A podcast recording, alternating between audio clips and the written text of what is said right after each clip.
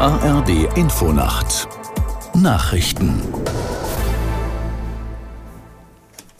um 22.30 Uhr mit Inken Henkel. Der CDU-Vorsitzende Merz hat die Klimapolitik der Bundesregierung kritisiert. Im ARD-Sommerinterview warf Merz der Ampelkoalition vor, nur auf Verbote und staatliche Regulierung zu setzen. Insbesondere das sogenannte Heizungsgesetz dürfe in der bislang geplanten Form nicht kommen. Die Wärmewende von uns sehe so aus, dass wir den Betrieben und den privaten Haushalten die Wahl lassen, welche Technologie sie einsetzen.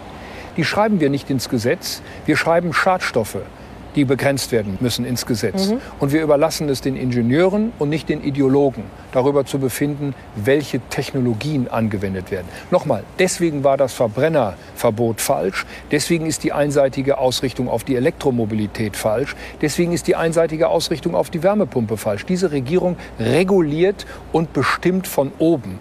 Der CDU-Vorsitzende Merz im ARD-Sommerinterview. Die Spitze der SPD-Fraktion setzt sich für eine stärkere Begrenzung von Mieterhöhungen ein. In einem Beschlusspapier für die kommende Fraktionsklausur ist von einem bundesweiten Mietenstopp die Rede. Aus der NDR Nachrichtenredaktion Amir Brecht. Konkret geht es um den Vorschlag, dass Mieten in Gegenden mit einem angespannten Wohnungsmarkt in drei Jahren um maximal sechs Prozent steigen dürfen. Außerdem sollen sie demnach nicht höher als die ortsübliche Vergleichsmiete sein. Momentan liegt die allgemeine Grenze für Mieterhöhungen bei 20 Prozent in drei Jahren. In Gegenden mit einem angespannten Wohnungsmarkt sind es 15 Prozent. Im Koalitionsvertrag hatten sich die Ampelparteien darauf geeinigt, die Kappungsgrenze auf 11 Prozent zu senken. Das hält die SPD-Fraktion nicht mehr für ausreichend.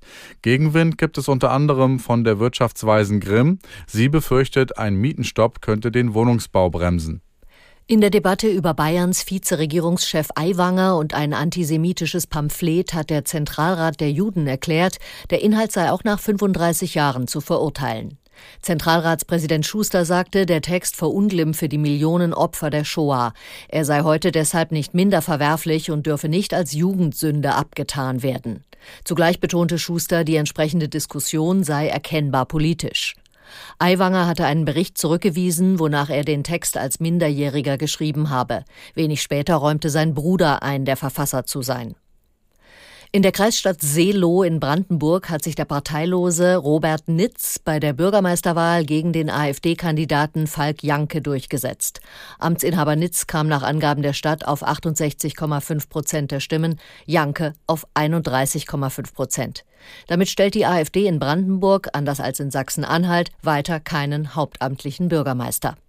Das Wetter in Deutschland. Im Süden Regen, an den Küsten Schauer oder Gewitter, Tiefstwerte 15 bis 8 Grad.